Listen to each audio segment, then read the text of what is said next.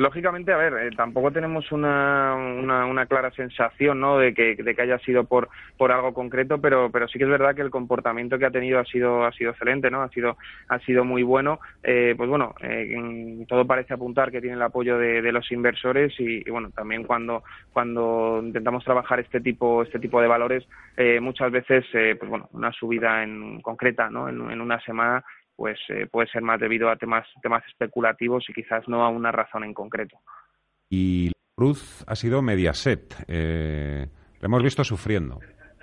Por, sí. La pregunta también es por qué un poco y qué es lo que hay que esperar, claro, a partir de estos momentos, o qué esperarían ustedes. Pues eh, la verdad que sí que sí que tienes toda razón. La, cruz ha sido Mediaset. De hecho, hoy es el, valor a cierre a cierre de mercado, es el valor que, más ha caído, ¿no? En, en, en todo el parque, en todo el mercado español, concretamente en el IBEX 35, y sí que es verdad que se ha desinflado bastante, ¿no? Estas, estas últimas sesiones, en concreto las últimas semanas, pues eh, no ha tenido no ha tenido ese comportamiento que quizás se, esperaba de, del valor y sobre todo viendo cómo la competencia no eh, pues bueno eh, está teniendo un mejor comportamiento relativo no realmente ha sido ha sido una una decepción en ese sentido y, veremos a ver cómo, cómo se comporta de cara a las próximas semanas ahora que, comienza la, temporada de resultados.